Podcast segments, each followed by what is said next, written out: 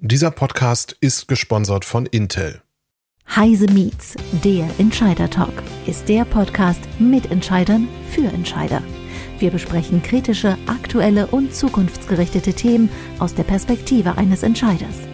Gisela Strenat begrüßt Persönlichkeiten aus Wirtschaft, Wissenschaft und Politik. Immer aktuell und nah am Geschehen. Ihr Gast heute ist Gerhard Lesch, Director Business Development, Healthcare and Life Science bei Intel. Gisela Strenat spricht mit ihm über das Thema digitale Revolution im Gesundheitswesen. Worauf warten wir? Gerd, durch die Pandemie sind die Nachteile äh, der zögerlichen Digitalisierung des deutschen Gesundheitswesens sehr deutlich geworden. Was ist deine Wahrnehmung, wo das deutsche Gesundheitswesen gerade steht?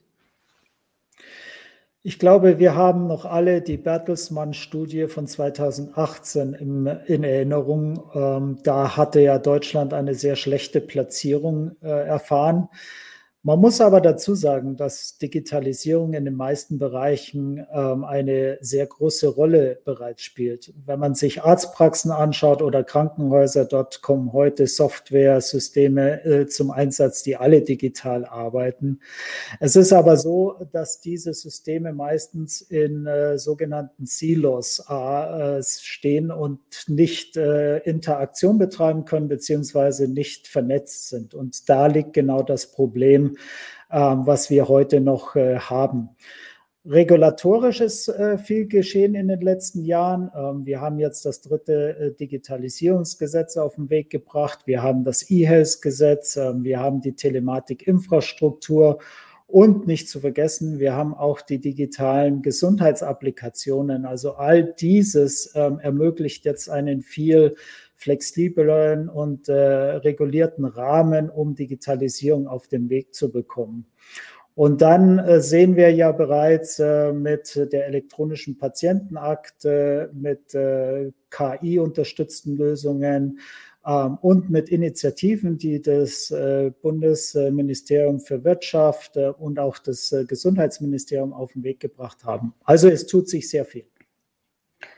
Also du sagst gerade, es tut sich sehr viel, es ist sehr viel gemacht, aber was glaubst du, woran es trotzdem liegt, dass die Digitalisierung noch immer eher zögerlich angegangen wird?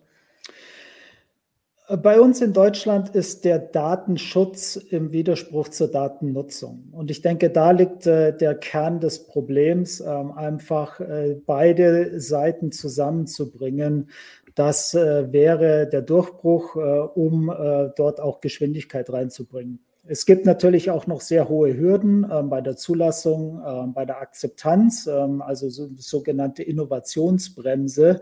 Und äh, ja, Deutschland ist ein sehr konservatives Land und äh, die Bürger sind äh, skeptisch gegenüber der digitalen Nutzung von Daten, gerade was das Gesundheitswesen betrifft. Ähm, es gibt Schlagworte wie Datensouveränität oder Privatsphäre, die man hier ähm, sehr stark verletzt äh, sieht. Hat sich aber auch mittlerweile geändert, äh, auch der Pandemie geschuldet, ähm, zum Beispiel Telehealth ähm, oder die elektrische Krankschreibung ähm, haben eine sehr hohe Akzeptanz und auch eine, einen gewissen Komfort gezeigt und äh, die Menschen werden äh, mehr und mehr offen für solche neuen äh, Anregungen, wie man Gesundheit äh, besser verwalten und gestalten kann. Natürlich ist im Fokus auch äh, die andere Seite Ressourcenmangel. Ähm, es besteht ja nicht zwingend der kommerzielle Grundgedanke wie in der freien Industrie.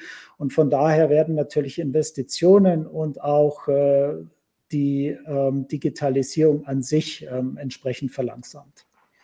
Lass mich noch mal auf den Anfang deiner gerade äh, Ausführungen gehen. Ähm, du hast das, das Beispiel Datenmissbrauch gebracht. Ähm, ist die Skepsis gegenüber E-Health deiner Meinung da auch begründet?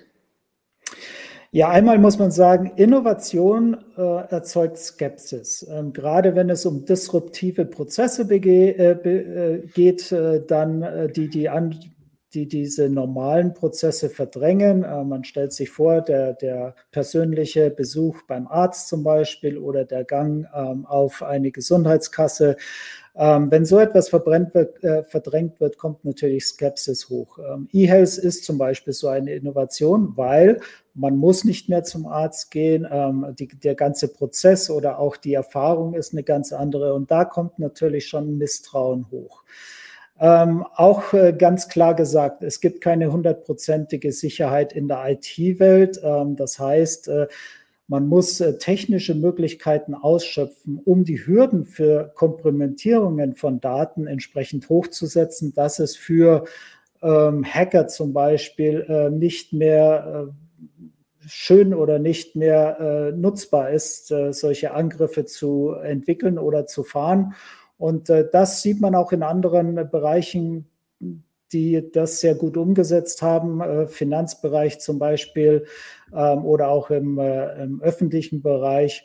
Und äh, die Vorgaben und die Regulierung, die sind entsprechend auch hochgesetzt. Ähm, die Sicherheitsstandards werden dort orchestriert. Und äh, wenn man das äh, beides ähm, verknüpft, also Technologie und Regulierung, glaube ich, hat man höchste IT-Standards, äh, um das Vertrauen aufzubauen.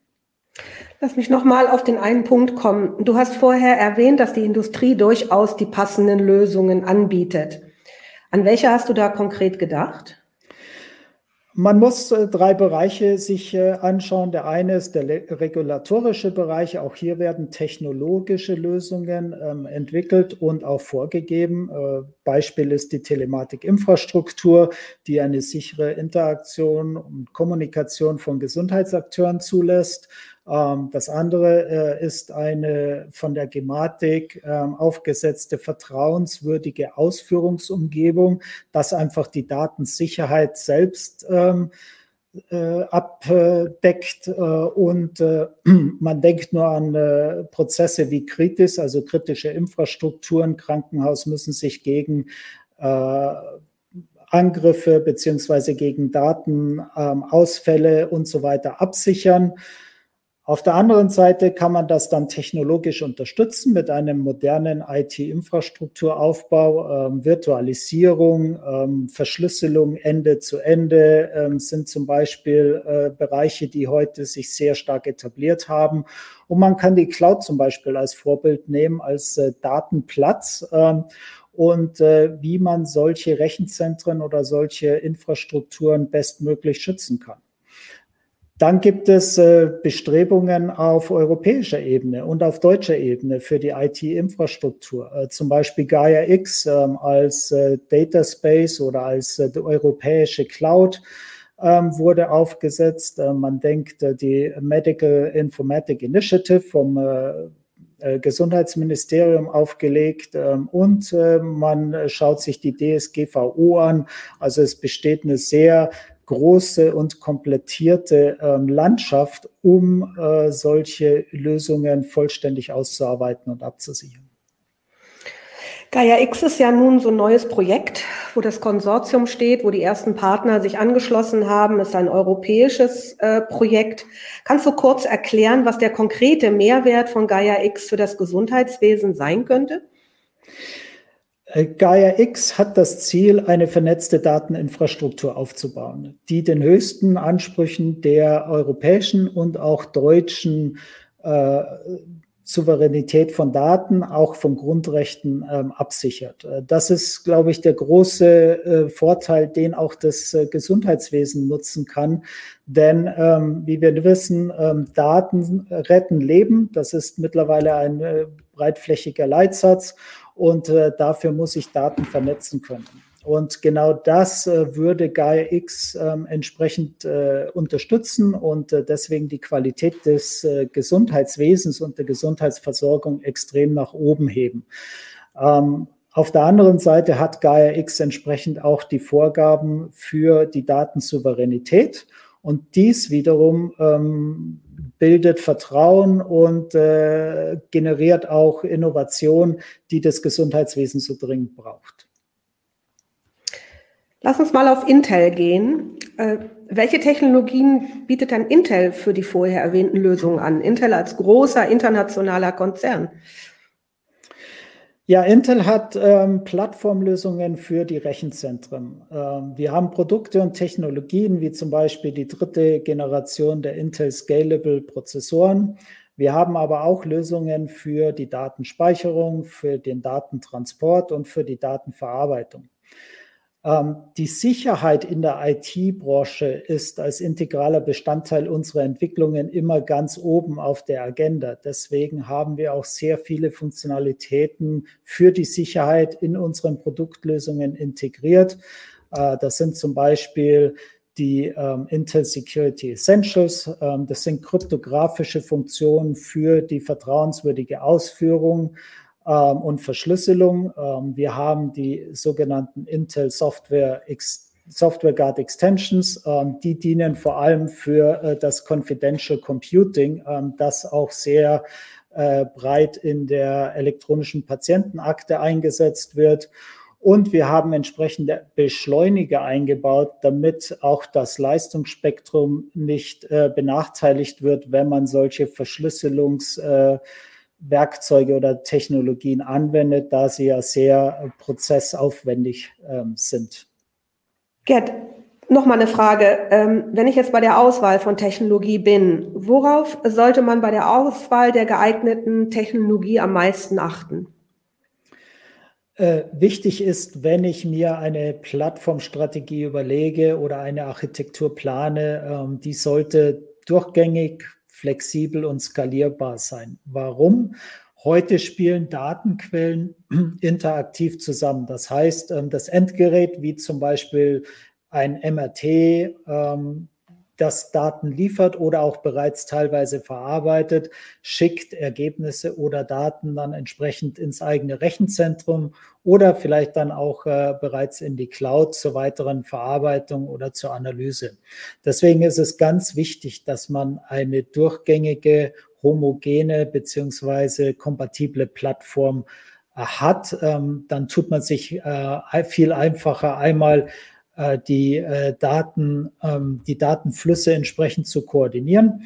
Ähm, zweitens ist das auch von der Effizienz äh, viel besser, wenn man eine durchgängige ähm, Plattform hat, denn da die Datenformate, auch die Software oder die Anwendungen können dann entsprechend interoperabel miteinander verbunden werden, beziehungsweise sie können miteinander kommunizieren, ohne dass ich komplexe Zwischenschritte einbauen muss, die mir das dann wieder ähm, entsprechend verständlich machen.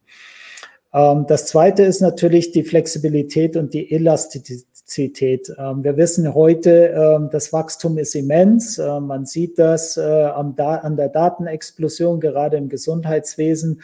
Und das wird sicher weiter exponentiell steigen über die nächsten Jahre. Deswegen muss man auch gut planen, was die Zukunft betrifft und entsprechende Bandbreiten und auch eine entsprechende Skalierbarkeit in seinen Infrastrukturen, in seinen eigenen IT-Lösungen einzubauen oder zumindest äh, schon so weit ähm, äh, aufsetzen, dass ich später einfach und effizient äh, Ressourcen entsprechend nachinstallieren kann.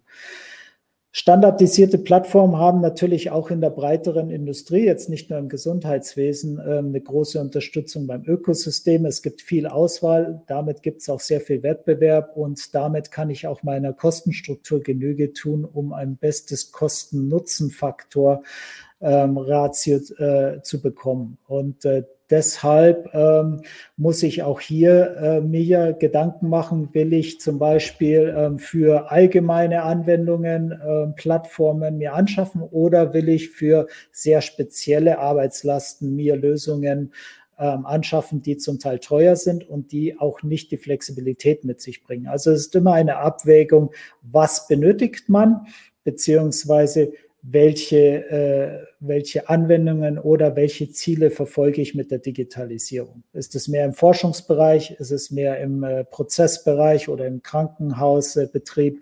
Ähm, also da äh, muss man sich Gedanken drüber machen.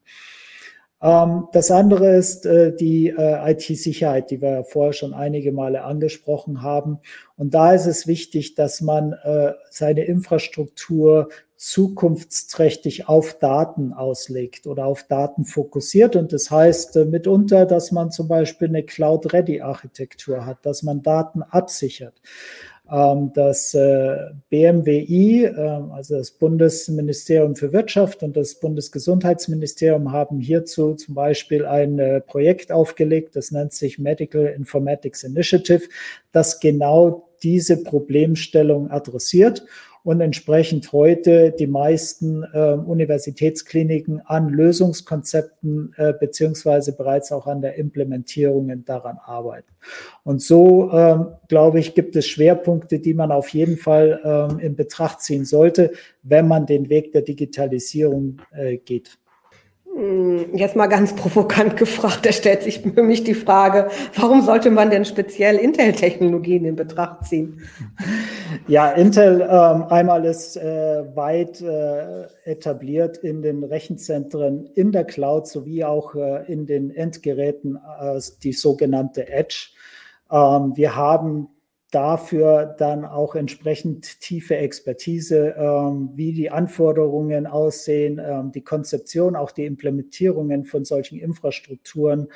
Ähm, und wir haben natürlich diesbezüglich dann auch eines der weltgrößten Ökosysteme, ähm, die diese ganze ähm, Technologie beziehungsweise diese Plattform unterstützen. Auf der anderen Seite sind wir auch weltweit einer der größten Zulieferer von Open Source. Ähm, Linux, Kubernetes, OpenStack, PyTorch äh, im KI-Bereich zum Beispiel und viele andere, ähm, die äh, dort von uns unterstützt beziehungsweise auch befüttert werden und verfügbar sind ähm, für äh, Kunden weltweit. Und ähm, wir haben entsprechend auch Standardisierungsinitiativen, äh, die Linux Foundation zum Beispiel mit der Confidential Compute äh, Consortium, wo wir uns einbringen, wie man Sicherheitsstandards in der IT-Welt noch äh, verbessern kann, beziehungsweise auch gemeinsam äh, entsprechend standardisieren und kompatibel machen kann. Weiterhin sind dann äh, äh, Werkzeuge äh, für die Softwareentwicklung ähm, im Open Source Bereich und für diese Plattform ähm, zur verfügbar. Also wir haben so ein umfassendes Lösungsportfolio, das es sehr ähm, effizient und einfach macht für unsere Kunden, das umzusetzen. Nun haben wir am Anfang unseres Gespräches sehr skeptisch auf Deutschland geschaut. Also wir haben gesagt, Deutschland hängt ein bisschen nach. Äh, die, die, die Deutschen äh, im Gesundheitswesen sind sehr skeptisch. Gibt es in Deutschland vielleicht auch schon positive Beispiele für Digitalisierung im Gesundheitswesen? Ja, ich denke, ganz oben muss natürlich die elektronische Patientenakte und das E-Rezept äh, stehen. Äh, wir hatten äh, bereits erwähnt, es gibt natürlich auch schon Telemedizin-Lösungen, die auch mittlerweile von den Krankenkassen abgerechnet werden können und entsprechende digitale Gesundheitsapplikationen, die mittlerweile sogar ähm, auch von den Krankenkassen anerkannt werden. Also da wurde ein Katalog erstellt. Ich denke, das sind schon sehr, sehr gewichtige und, und schöne Beispiele. Ähm, nicht zu vergessen sollte man die Diagnostik. Ähm, wenn man heute schaut, die digitale Radiologie oder Pathologie ähm, stellen äh, sehr viele digitale Lösungen ähm, zur Verfügung, um der ich sage den Ärzten in der Diagnose zu helfen, beziehungsweise auch der Forschung einen Schub zu geben, ähm, um neue Ansätze für Behandlungen äh, zu, ähm, zu erstellen. Ähm, was äh, auch oft äh, nicht gesehen wird, sind, äh, dass sehr viele kleine Anwendungen mittlerweile in, äh, in Arbeit sind, in den Krankenhäusern, Kliniken, Krankenkassen. Es wird sehr viel experimentiert und äh, da werden wir in den nächsten Jahren noch sehr viel mehr ähm, gute, schöne digitale äh, Lösungen äh, bekommen oder sehen, die wir dann als Patienten nutzen können. Nun habt ihr als Intel ja auch den Blick auf die gesamte Welt, aufs Aus, auf das Ausland. Was können wir denn von den Erfahrungen äh, der anderen lernen? Ja, es gibt viele ähm, Beispiele ähm, aus dem Ausland, äh, aber ich äh, habe einen Favoriten, den würde ich gerne ähm, hier äh, erzählen. Es gibt in den USA ein Projekt mit äh, mittlerweile, angefangen hat es mit 29 Instituten weltweit, darunter auch zum Beispiel Deutschland, aber Länder wie Indien, ähm, Spanien, ähm, Amerika, Südamerika. Ähm, ich glaube, jetzt sind es sogar schon 50 Häuser, die daran äh, teilnehmen.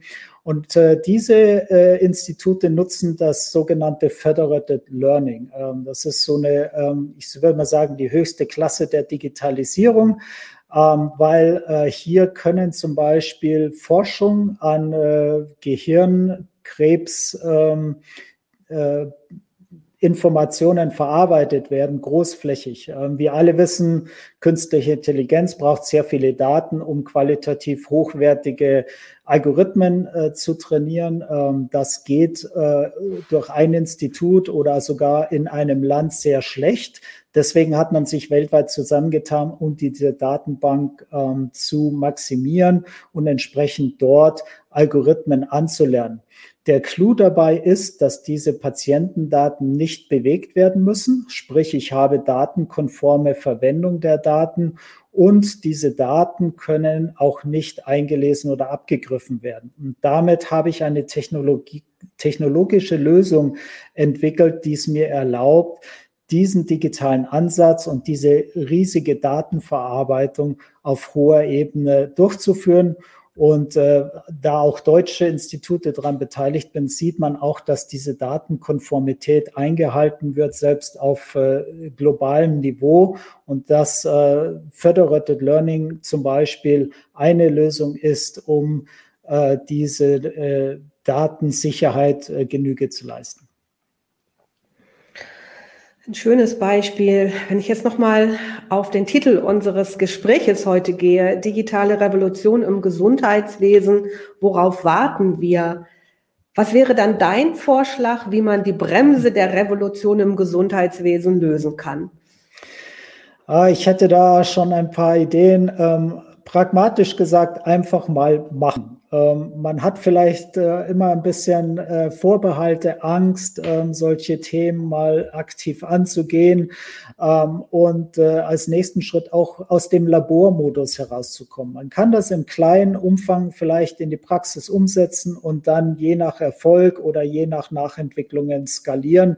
Man sollte aber nicht versuchen, alles vorab schon perfekt äh, zu äh, ja, entwickeln und, und versuchen, hier die perfekte Lösung äh, von Tag eins aus ähm, anbieten zu können, sondern das ist ein Lernmodus, der zum Beispiel auch in der Industrie 4.0 äh, eine ganze Zeit gedauert hat, ähm, um äh, ans Ziel zu kommen. Man sollte auch vielleicht ein bisschen mehr Marketing betreiben für die, den Nutzen der Patienten, für die Patienten, Patientinnen zum Beispiel stärker ähm, hervorheben. Ähm, nicht nur in Fachmagazinen, sondern auch in der breiten, äh, in den breiten Medien äh, vielleicht mal ansprechen. Oder ähm, ein weiterer wichtiger Aspekt ist natürlich ähm, zu sagen, die Digitalisierung sollte als Strategie implementiert werden in den Geschäftsprozessen der Kliniken und der Gesundheitsbetreiber, ähm, da sonst äh, das immer ein bisschen eine untergeordnete Rolle spielt und auch die Investitionen dort nicht in der Form getätigt werden können, wie sie nötig sind. Gerd, vielen Dank für die Einschätzung. Aber Vielleicht wissen viele im Gesundheitswesen nicht so genau, wie ihre Digitalisierungsstrategie beginnen können. Also eine Umstellung beginnt immer mit einer Strategie. Was empfiehlst du, an wen sollten sich die Entscheidungsträger von Krankenhäusern und Arztpraxen wenden, um die richtige Strategie entwickeln zu können und anfangen können zu machen, wie du sagst? Also ich glaube, dass es sehr wichtig ist, nicht zu versuchen, alles selbst zu entwickeln, ähm, zu ähm, verstehen, beziehungsweise auch letztendlich zu implementieren. Es gibt äh, eine sehr große Masse an IT-Expertise im Markt, im Ökosystem, das genutzt werden kann. Ich äh, vergleiche das immer ein bisschen mit USA. Da ist man offener gegenüber äh, Drittfirmen oder der Industrie, gemeinschaftlich an Lösungen zu arbeiten und dann das Beste für den Patienten, der Patientin äh, entsprechend äh, anbieten zu können. Ich glaube, da können wir noch viel lernen davon, auch ähm, die größere Gemeinschaft äh, zu nutzen. Das Zweite ist, ähm, nicht das Rad neu erfinden. Es gibt bereits Lösungsansätze für alle großen Herausforderungen ähm, der Digitalisierung. Ähm, ich komme nochmal auf das Beispiel Industrie 4.0 zurück. Sehr ähnliche Anforderungen ähm, dort zum Beispiel. Und man kann hier sehr viel mitnehmen, auch von den Cloud-Service-Providern zum Beispiel, die ja sehr viel Erfahrung gesammelt haben und dort ja sehr weit vorne stehen in der Digitalisierung. Einfach diese ähm, Nutzen oder diese Expertise von anderen Industrien aufnehmen, und dann umsetzen natürlich in gesundheitswirtschaftliche Plattformen oder Lösungen. Also um es nochmal abzuschließen, du empfiehlst äh, Lernen von anderen und, und eben es nicht allein zu machen, sondern in Partnerschaften zu gehen. Diese Partnerschaften, wen siehst du da drin in, in dieser Partnerschaft? Ja, einmal äh, natürlich uns als Intel. Ähm, wir sind äh, immer, äh, wir stehen immer zur Verfügung ähm, für entsprechend beratende technologische Diskussionen. Ähm, auch äh, helfen wir gerne bei der strategischen ähm, Umsetzung von Digitalisierungsprojekten. Ähm, wir sind auch im deutschen Gesundheitswesen bei einigen ähm, Projekten als äh, Partner, als Technologiepartner dabei, aber natürlich ähm, die Systemintegratoren, ähm, der ganze äh, Kanal, der die, das Gesundheitssystem versorgt mit IT-Lösungen. Ähm, dort äh, besteht sehr viel Expertise und äh, da auch nochmal mein Appell, offen zugehen, ähm, das offen diskutieren und entsprechend äh, dort mit diesen Firmen, äh, die in Deutschland auch einen sehr guten Namen haben, was äh, Digitalisierung im IT-Bereich, gerade auch im Gesundheitswesen betrifft, ähm, das äh, zu verbinden, Industrie und Gesundheitswesen, ich glaube, das ist die beste Kombination. Gerd, vielen Dank. Ich würde unser Gespräch gern mit einem, mit drei Worten beenden, die du vorhin gesagt hast. Daten retten Leben. Ich glaube, darauf kommt es am Ende an. Vielen Dank. Vielen Dank auch.